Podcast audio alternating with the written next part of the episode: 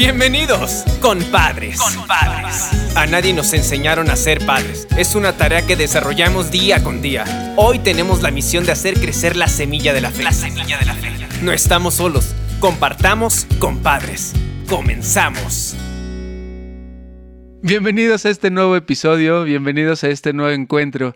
Y bueno, ¿cómo están? ¿Cómo estás, compadre? Súper, Ya contento. aquí listísimos. No, hombre, ya tengo muchas ganas de compartir con ustedes. Gracias por el espacio.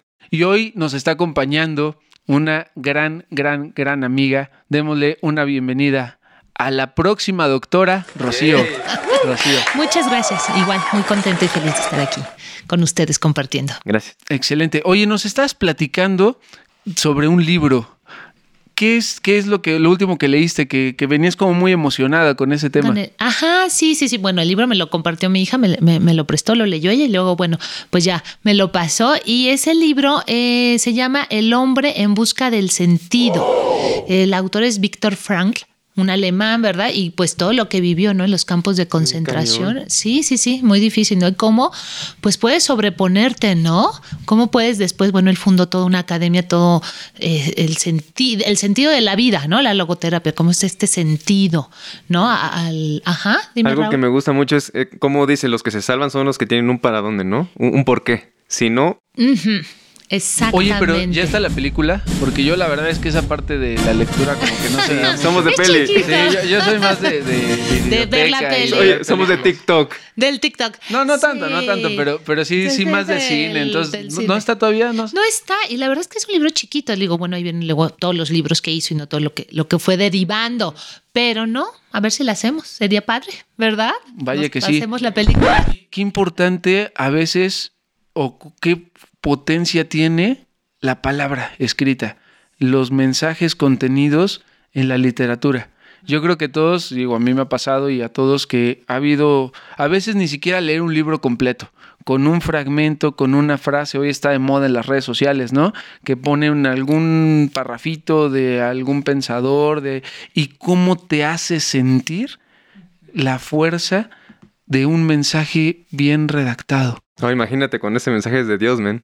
No, exactamente, Ay. justo es de lo que vamos a platicar hoy. Hoy yo tengo aquí en mis manos una Biblia que, que de alguna manera, pues a mí siempre me enseñaron desde chiquito que esto era la palabra de Dios. Pero, pero la realidad es que también a veces es difícil pensar en la palabra de Dios, pero, pero lo ves algo como, como místico. o sea, yo- Alejado, yo, me- ¿no? yo me lo Sí. imaginaba algo como, como muy fuera de- del alcance, ¿no?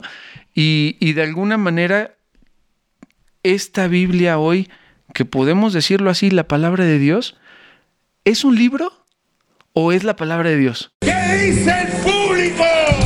Madre mía. Ay, sí, ¿verdad? ¿Y, y quién le escribió? ¿Y no? ¿Y, y- y qué es lo que está ahí? ¿No? Pues- ¿Y cómo fue, verdad? Evolucionando. Porque al ¿Quién final del día un libro físicamente pues tiene una portada, tiene un autor, Sí. tiene una empresa que a lo mejor un editorial, etcétera, etcétera. Pero la Biblia tiene un editorial, tiene un autor, tiene Un editor. una portada, este... ¿Quién habrá escrito esto? A ver, platícanos, Rocío. Y ya sabes que me quedé pensando también ahorita, Rodrigo, este, que dijiste autor, pues también los, no todos los escritores reciben este, pues regalías, ¿verdad? Hacen sus libros y van recibiendo como esta Sí. ganancia. ¿Para quién será esta ganancia? Ahorita me vino nuevamente esta de, de esta, de este libro, ¿no? Que, como dices, ¿quién lo escribió? Vienen los autores, no vienen, ¿no? Y pues es la palabra de Dios. Realmente la Biblia es la palabra de Dios y es actual, ¿no? Es viva, está eficaz. Todo lo que queremos o necesitamos en algún momento de nuestra vida siempre va a estar ahí. Siempre, lo que leamos, no importa que la hayan escrito, ¿hace cuántos años habrán empezado a escribir la Biblia? Yo, ¿Cuánto yo, había- yo conocí el dato por ahí que más o menos se tardaron alrededor de dos mil años en escribir la Biblia. Entonces así como, a ver, espérame. Y de ahí, bueno, pues ya vamos entrando un poco más en materia. Resulta, hasta donde yo tengo entendido, y ustedes me podrán ayudar también en su conocimiento, es que durante dos mil años antes, pues no, no había quien escribiera como tal las cosas. Toda la enseñanza se pasaba de generación en generación, prácticamente de boca en boca, ¿no? Los ancianos les platicaban, les enseñaban y les compartían a las nuevas generaciones. Entonces, por ahí fue que se fue desarrollando la Biblia. Sí, de manera oral, ¿no? Es la tradición, ¿no? Iban contándonos sus tradiciones, ¿no? Mejor en los primeros libros, ¿no? En el Antiguo Testamento, lo que iba pasando, ¿no? Por ejemplo, si hablamos de Noé, ¿no? Todo lo que fue pasando, ¿no? Toda la travesía y pues la iban pasando, ¿no? De generación en generación, hasta se reunían, ¿no? Tenían días especiales en donde se podían reunir y preguntar los más chiquitos e ir sabiendo, ¿verdad? De lo que había pasado, ¿no? En a lo mejor estas travesías, cómo pudieron llegar, ¿no? Cómo pasaron el desierto. Y así fue, fue siendo de manera oral. Igual, ¿no? Cuando nació Jesús y empieza todo el Nuevo Testamento, ¿no? Pues igual, realmente empieza de manera oral todo lo que Jesús fue transmitiendo, todas sus enseñanzas. Hasta que después, pues ya se empezó a escribir, ¿verdad? Hubo personas que empezaron con esta inspiración a escribir. Yo me quedé pensando mucho ahorita de lo que decían dos mil años. O sea, si te pones a pensar, ahorita que tenemos una facultad ya de tener más registrado todos los eventos que pasan a lo largo de la historia, si, si nos ponemos a contar desde hace dos mil años, no acabamos nunca. No, se nos hace una infinidad a los humanos de hoy. Es, hablar de dos mil años es una locura. Ahora imagínate que esos dos mil años o sea, porque ahorita hablamos de las guerras, ¿no? Hace 1940 y tantos, hablamos de, cosas de 1800 y ya las sentimos lejanas. Imagínate, 2000, años, 2000 años para escribir esto. Pero entonces, ¿quién lo escribió? ¿Lo escribió un fulano, varios fulanos o lo escribió Dios? Justamente hay que tener en consideración que esto que tengo en mi mano, esta Biblia, no es un libro, es un conjunto de libros. De hecho, la traducción de Biblia es biblos, son libros. ¿Sabes cuántos, cuántos libros hay aquí? Ah, que si no, 7, 3, papá, 73 libros. Sí, claro, ya lo los estás ha viendo en tu celular ahorita. Los Ahí ha lo- contado, los ha Lo, lo contado. está googleando, lo está googleando. Pero justo esos son 73 libros. Y a ver, a ver si muy fregón de verdad. ¿Cuántos corresponden al AC y cuántos al DC? No, bueno, eso sí no te lo sé decir, para que vean, para que, nada más para que vean que no lo googleé. Para que no digan. Ok. Y no estoy diciendo antes del COVID o después del COVID. Estoy diciendo antes de Cristo y después de Cristo. Bueno, Antiguo y Nuevo Testamento. Antiguo Testamento, 46 libros. Nuevo Testamento, 27. En total dan 73. Entonces la Biblia como tal es un conjunto, ¿no? De 73 libros que tiene de todo un poco. Y por ejemplo, los salmos, ¿no? Que son como de alabanza, ¿no? De, de agradecer y agradecer y agradecer, ¿no? Así, ¿no? Solamente es eso, agradecer el amor de Dios, todo lo que ha hecho, ¿no? Y que son tan hermosos, ¿no? Y se han hecho hasta cantos, muchísimos son. De ahí ¿no? salen, de ahí surgen. Los, los tiene cantos. poesía, también tiene otras otros libros que son así, hasta historias de amor. De amor, el cantar de tiene los parte como, como pareciera ciencia ficción, ¿no? Así con, con libros que, que tienen muchas connotaciones y, y interpretaciones. Entonces realmente es un, es un conjunto de libros bastante, bastante completo. Pero volvemos a la misma pregunta. ¿Quién es el autor de la Biblia? Dios, Dios es el autor, ¿no? Ahorita que dice Raúl y que habla de estos fulanos que ayudan, pues sí, esos fulanos, ¿no? Estos autores divinos, ¿no? Que, que, que Dios los inspiró y que tienen un nombre así como muy rimbombante. No sé si lo conoce.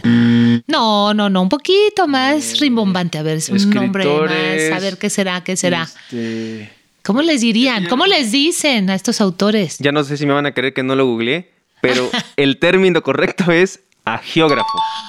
Ah, Agiógrafo. con H, sin H. Con ¿Cómo H, se escribe? Con, con H. H. agiógrafo. Agiógrafos. Y el significado es autor sagrado. Es lo que yo quería hacer cuando era chiquito. Sí, sí, seguro, seguro. Sí, cuando me preguntaban, ¿sabes? Decían mis amiguitos, oye, ¿tú qué quieres ser? Me acuerdo de Luis Guillermo. ¿Cómo me acuerdo de ese amigo? ¿Qué quieres ser? Me decía, no, yo quiero ser piloto aviador. Y yo me acuerdo que me quedé, no manches. O sea, yo bombero. sí, sí, bombero. Yo dije, Sí, no manches, sí, esos el del- cuates. del- y dije, el ¿yo del qué gas digo? También a otros les gusta ser el que Sí, grita. el que grita. gas. Sí. ¿Qué digo yo? Dije, ya sé cómo se las mato todos estos, papá. Agiógrafo, papá. Nadie sabía qué era. Nadie, Fui el seguro. más cool. No, y se escucha así, ¿verdad? Súper importante. Ajá. Está bueno, está bueno. Voy a, voy a ver si hay algún curso online ahorita para, para, para ser agiógrafo este, autodidacta. Sí, pues bueno, realmente los agiógrafos entonces, estos personajes son los que ayudan a Dios a poder desarrollar la enseñanza. Sí, sí, sí, a escribir, ¿no? Toda la- todo lo que Dios les inspira a escribir, ¿no? Y a decirlo. Y aparte algo súper importante, Dios respeta cómo es esa persona, no, no quiere cambiar o que escriban, no, tienes que escribir de esta manera o ser lo correcto y esto, sino que como es la persona con su personalidad, con el idioma, ¿no? Porque al inicio, ¿no? Los idiomas en los que se empezó a escribir la Biblia, ¿verdad? Que era el hebreo, el arameo, ¿no? Y el griego, estos, pues él respetaba, respetaba el idioma, lo que sabía, no le decía, mejor eres un griego y quiero que la escribas en hebreo, sino que lo respetó y respetaba su personalidad y cómo era. Y así. o sea que la Biblia está hecha en tres idiomas. originalmente. Ahora, y bueno, es la- el libro que está escrito en la mayor cantidad de idiomas, ¿no? En el mundo. Pero a- en el inicio fueron los idiomas, ¿no? Y dato cultural, perdón, dato cultural, tengo entendido que fue el primer libro que se imprimió. Sí, tal, una ¿no? imprenta. Y no hablo de, de impresora de casa, digo, de, de ya cuando surge la imprenta y demás. la la verdad, imprenta, cuando la descubren, cuando sí, ¿no? Descubren, eh, se hace la la imprenta. Biblia es el primer libro. Oye, Rodri, Rocío, ¿saben qué me impacta esto que estás diciendo ahorita? Que la manera en la que Dios se vale de nosotros para realizar su obra. Que es una cosa, si te pones a pensar, una cosa maravillosa. O sea, Él es Dios, digo, ese, puede hacer lo que quiera, pero no lo hace. Se vale de nosotros. Y además, te respeta. ¿no? No te dice, quiero que lo hagas así. Porque además es otra cosa que cuando decías, Rodri, de, de- de que la Biblia, que la veías lejana, yo una cosa con la Biblia que me pasaba antes de leer era como el libro ese rigurista en el que no lo quiero ni leer porque me va a decir todo en lo que estoy mal y ¿sabes qué? Mejor no, ¿no? Mejor me hago como que no. Pero no es eso, o sea, te encuentras con un Dios, un Dios que se vale de ti para realizar su obra y que además te respeta así como eres, que te quiere ver pleno, feliz. Eso se me hace una cosa maravillosa, tremenda. Oye, pero a ver, yo, yo tengo una duda en ese sentido. O sea, la Biblia es como para poder aprender la parte de la historia. O sea, ¿qué Dios quería hacer para, para dejarnos su palabra escrita? Yo lo puedo entender y pensar como un regalo. Que es como, como, a ver, yo quiero mucho aquí a mi compadre. Yo sé que ya viene su cumpleaños. Y pues a lo mejor a mi compadre, ¿qué le puedo regalar? Un, un iPhone, compadre, por Ah, favor. padre, yo El estaba último, pensando, el último. Yo estaba pensando en un cartón, Ah, en, sí, un en alguna otra claro. cosa, algo que, que, que Para realmente dibujar, para dibujar. Sí, Para sí, dibujar. cartón de Sí. crayola. Cartulina, cartulina. Ah, sí. Sí, no, no, no. sí. Yo me refiero, o sea, realmente piensas en la otra persona cuando te, cuando Sí, lo claro. quieres, ¿no? Digo, las abuelitas, pues que le tejen o, o a- arman algún Sí, el al- suéter el suétercito o la o, bufanda, o- o- el o- es más, y de chiquitos a grandes, los niños hacen dibujo y te dicen, mamá, te, te dibujé esto, ¿no? Porque es la manera de hacer algo pensando en ti.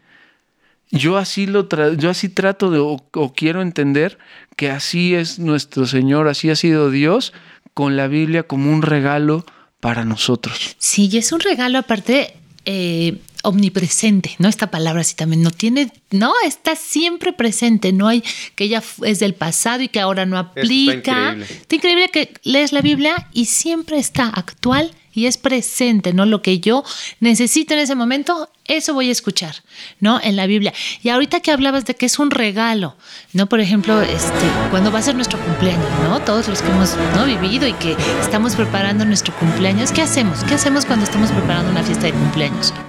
Pues te vas a comprar las cosas, este, le Piensas a quién vas a invitar. Lo vas haciendo con tiempo, ¿no? Le dedicas un tiempo, ¿no? A esta fiesta. Y si la estás preparando para alguien más, uy, también, ¿no? doble. ¿Qué le gusta? ¿No? El sabor hasta del pastel, ¿no? Yo sé que le gusta chocolate o no, de vainilla, o le gusta así, ¿no? ¿Y qué le vas a regalar? ¿Qué colores? Este, si quiere, si va a haber a lo mejor piñata o regalito. Todo esto, ¿cuánto tiempo, con cuánto tiempo preparas una fiesta? Sí, claro. No, entonces ahorita que hablabas de dos mil años, a veces pienso todo este tiempo de, de ¿qué es preparación? Sigue siendo una Pero preparación, para qué? ¿Para o qué sea, dos mil esta- años para qué fue. ¿Para qué habrá sido esta preparación? ¿No? De Dios, de ir escribiendo con los autores sagrados.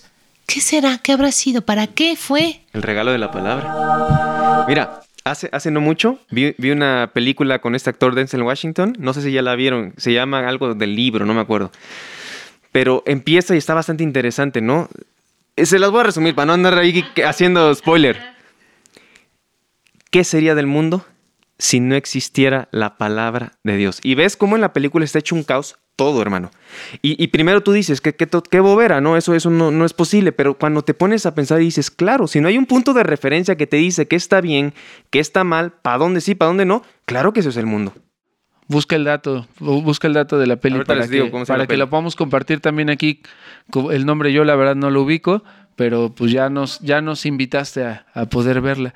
Y bueno, regresando, Juan. Perdón, perdón, ahorita me, me vino a la mente esto que, que comenta Raúl, de que a lo mejor todo era un caos, ¿no? Entonces, si vamos a la Biblia y pensamos en el primer libro, ¿no? Que fue arreglarse todo esto, o sea, cómo empieza esta creación, ¿no? El cómo se va acomodando todo, para quién y también para quién acomodó todo, ¿verdad? Dios al escribir también, ¿no? Todo este acomodo, ¿para quién es? Para nosotros. ¿Quién lo goza? Para Ya encontré el dato, A perdón, ver, perdón, por Sí, interrumpir. sí. Se llama El libro de Elí. En inglés, The Book of Elí. Este, y trae así en la portada a, a- a Don Denzel. Ahí se les recomiendo, perdón. Ay, la voy a ver porque Buen sí, dato, no vamos la a he visto. buscarla. Vamos a buscarla. Y bueno, pues realmente algo que a mí me gustaría que reflexionáramos como para ir cerrando un poco este capítulo. La realidad es que cuántas veces, cuántos de nosotros vemos y pensamos en la Biblia como algo aburrido, obsoleto. Es más, ¿cuántas veces abriste la Biblia? No, no le entiendo. Y así ¿no? la cierras, ¿De qué sí. se trata, no? Y entonces Así como la abrí, la cerré. Sí, porque tiene palabras muy extrañas que tal vez me cuesta mucho trabajo entenderlas, ¿no? Y lo vemos como algo que está fuera de nuestro alcance. Y creo que debe ser o podríamos ejercitar para hacerlo todo lo contrario. Sí, exacto. Hay muchas veces, ¿no? Y nosotros, no yo misma o antes a lo mejor, o muchas personas que dices, es que la abrí, empecé a leer y no entendí nada. O sea, como que pues así la cerré. Entonces, una recomendación es empezar con el Nuevo Testamento, ¿no? Dices, tengo mi Biblia, me la regalaron, es la de primera comunión, ahí la tengo en el librero, este, por años y años. Ábrela y empieza con el Nuevo Testamento. ¿Verdad? En el momento en que Jesús nace, ahí empieza, ¿verdad? ¿Por qué? Es así como Star Wars de que arranca en el episodio 4 y, y de ahí, y de ahí ya, ya, ya conoces, sí, ya conociste a Darth Vader y, y a toda la dinastía de Skywalker y después ya te vas al, al episodio 1 y luego te brincan al, al- no, o no, a ver, explícame. Algo así, no, pues lo dijiste muy bien, exactamente, empiezas, ¿no? Con Jesús, ¿no? Y, su nacimiento y cómo fue y en dónde y todo lo que empezó a hacer, ¿no? Su infancia y, y todo. Y entonces sí, ya después si te vas al Antiguo Testamento, pues entonces ya te resuena muchísimo, justo como hiciste este ejemplo, ¿verdad? Entonces ya sabes el origen, por qué tantos años, ¿verdad? Este tiempo de preparación, yo así lo veo, este tiempo del Antiguo Testamento como la preparación de Dios, de preparar a un pueblo, al pueblo de Israel, para que ahí naciera su hijo. mero, mero, el me- ajá. O sea, entonces entras de lleno con el personaje principal de la Sí, historia y ya después te vas a las A precuelas. la precuela, sí. Claro, ya para- para y entonces dices, mejor. ah, ya me suena esto, ¿por qué? ¿No? ¿Por qué pasó esto en el Antiguo Testamento? ¿Por qué Noé tuvo que llegar a Israel y se fundara y todo, ¿no? Y entonces, pues se hace más o menos una recomendación, ¿verdad? A lo Muy mejor buen algunos. Sí, porque a veces si la quisieras leer toda así de inicio hasta acá, pues quién sabe, ¿no? A lo mejor no te suena. Compadre, a ver, ¿tú te aventarías a leer la Biblia así de, de, de pe a pa? ¿Te aventarías a leer la Biblia? Sí, claro, sí, sí, sí. ¿Ya lo has hecho alguna vez? Sí, lo, lo desafortunadamente no lo hago todos los días, tengo que ser honesto, pero sí soy de tratar de todas las noches agarrar y un pedacito, un pedacito, un pedacito. A mí me platicaron, yo escuché hace tiempo, que si querías leer la Biblia completa, fueras a misa todos los días. Tres años, ¿no? Tres años. Y así como, ah, Ah, No te creo. no te creo. No te mejor la creo. leo en mi casa, ¿no? No, no. Dentro de la liturgia, Sí, claro. delante de la liturgia de la palabra, sí está que se toca el, todos los evangelios y, y- y el contenido de la. Biblia, todos los libros, durante tres años yendo a misa. Además les quería decir algo que me quedó aquí resonando bien padre de lo que se estaba platicando ahorita, de, de cómo le hago para entenderle. No sé si ubican que hay libros tan complejos, porque existen libros tan complejos, obras autorales tan complejas, que incluso te escriben un libro para que puedas leer los libros, le llaman manuales. Ujú. ¿Sí? Por ejemplo, eh, a mí me gusta mucho el, el, el hobby del Señor de los Anillos y toda la, la obra de este señor J.R.R., ¿no? Entonces, pero resulta que si quieres realmente entenderle bien de fondo, te venden otro libro es un, un manual para leer los libros. Es una locura un libro para leer un libro, ¿no? Pero a ver, en la Biblia no, pues no tienes un libro para leer el libro, ¿no? O sea, y ahí es la cosa que quería compartir este, y que se me hace maravillosa. Ahí es donde entra eh, el Espíritu Santo. Ahí es donde entra Dios decirte yo te doy el manual. Lo único que tienes que hacer es querer, ¿no? Si tú quieres, yo pongo el manual en tu corazón, lo pongo en tu mente y entonces le vas a entender a este libro, ¿no? Eh, perdón por el comentario, quería comentarlo porque hace rato que decíamos, ¿cómo le hago para entenderla? Este, para interpretarla, que es como la palabra correcta, ¿no, Rocío? Interpretarla. Interpretar, sí, sí, sí. Él te da el manual, él te da el manual si quieres. Entonces, primera recomendación es empezar por los evangelios. Y después de ahí ya podemos ah, irnos adelante, atrás, para ir entendiendo un poco mejor este gran regalo que Dios nos ha dejado, que es su palabra. ¿Y qué otra recomendación nos puedes dar, Rocío? Bueno, y ahorita que comentaba este Raúl, ¿no? Del manual. Aparte, ese manual es personal, o sea, te da el manual de oh. Raúl, el manual a Rodrigo, o sea, es personal, ¿no? Para que entonces puedas eh, interpretar su palabra. Para que escribamos tu historia, ¿no? O sea, para que escribamos tú y yo tu historia. Exacto, ¿no? La historia de cada uno con Dios. ¿No? Dios con Raúl, Dios con Rodrigo, Dios con, cada persona, ¿no? Entonces ese regalo está en la Biblia, solamente ahí, ¿no? Lo que cada quien puede vivir, ¿no? Personalmente con Dios. ¿Y qué quiere, no? De ti, ¿no? Que, que, que pues sí, que, desea, ¿no? En, esta colaboración. ¿no? En este mundo terrenal, por decirlo, ¿no? Sí, co-creadores. Co-creadores. Porque él se vale, a ver, lo vimos. Incluso la palabra la escribió valiéndose de unos alguienes. Como ¿Cómo se llamaba? ¿Cómo geógrafos, papá. Geógrafos. Sí, llévense de la tarea. Chiquitos, ¿no? Cuando les pregunten, ¿qué quiere geógrafo? Nadie va a saber, se van a ver muy cool.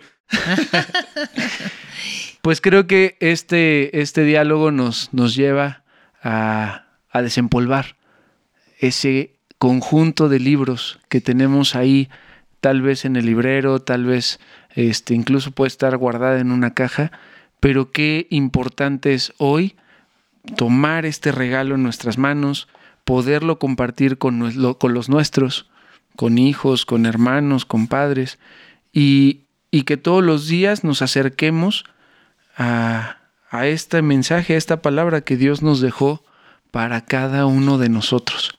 Y si poco a poco, todos los días, cada momento vamos acercándolo, pero no agarrarlo como oráculo y a ver hoy qué me va a decir Dios y entonces luego como bolita mágica y, no, no, no, sí realmente como, como esa carta del ser amado, ¿no? Como ese mensajito y ese, ese recuerdo que tienes de las cartas que, que te escribían eh, tu enamorado o tu enamorada de joven, creo que valdría mucho la pena que empecemos en esta etapa que estamos viviendo hoy volver a acercarnos a la palabra de Dios y de esta manera mucho más fresca, más dócil, personal. más personal y por ello poder nosotros ayudar a los nuestros, a nuestros hijos, a que este mensaje también llegue a ellos. Sí, exactamente, ¿no? Este regalo personal y que como cuando recibe un regalo, ¿no? Lo que ahorita hace poquito estábamos platicando, ¿no? El, el, regalo, el pastel, el suéter, ¿no? Lo que me hace alguien con mucho amor o me regala. ¿Y yo qué hago también? Pues lo agradezco, ¿verdad? Esta gratitud, el darte gracias, gracias por el pastel, gracias por el regalo, porque cómo lo disfruto, cómo puedo disfrutarlo, ¿no? Y seguirlo gozando y disfrutando. Así es. Me encanta. Algún día escuché a un sacerdote que dijo, ¿cómo agradeces un regalo dándole un buen uso? ¿No? No nada más diciendo gracias, no, que te lo vea puesto. Ah, wow.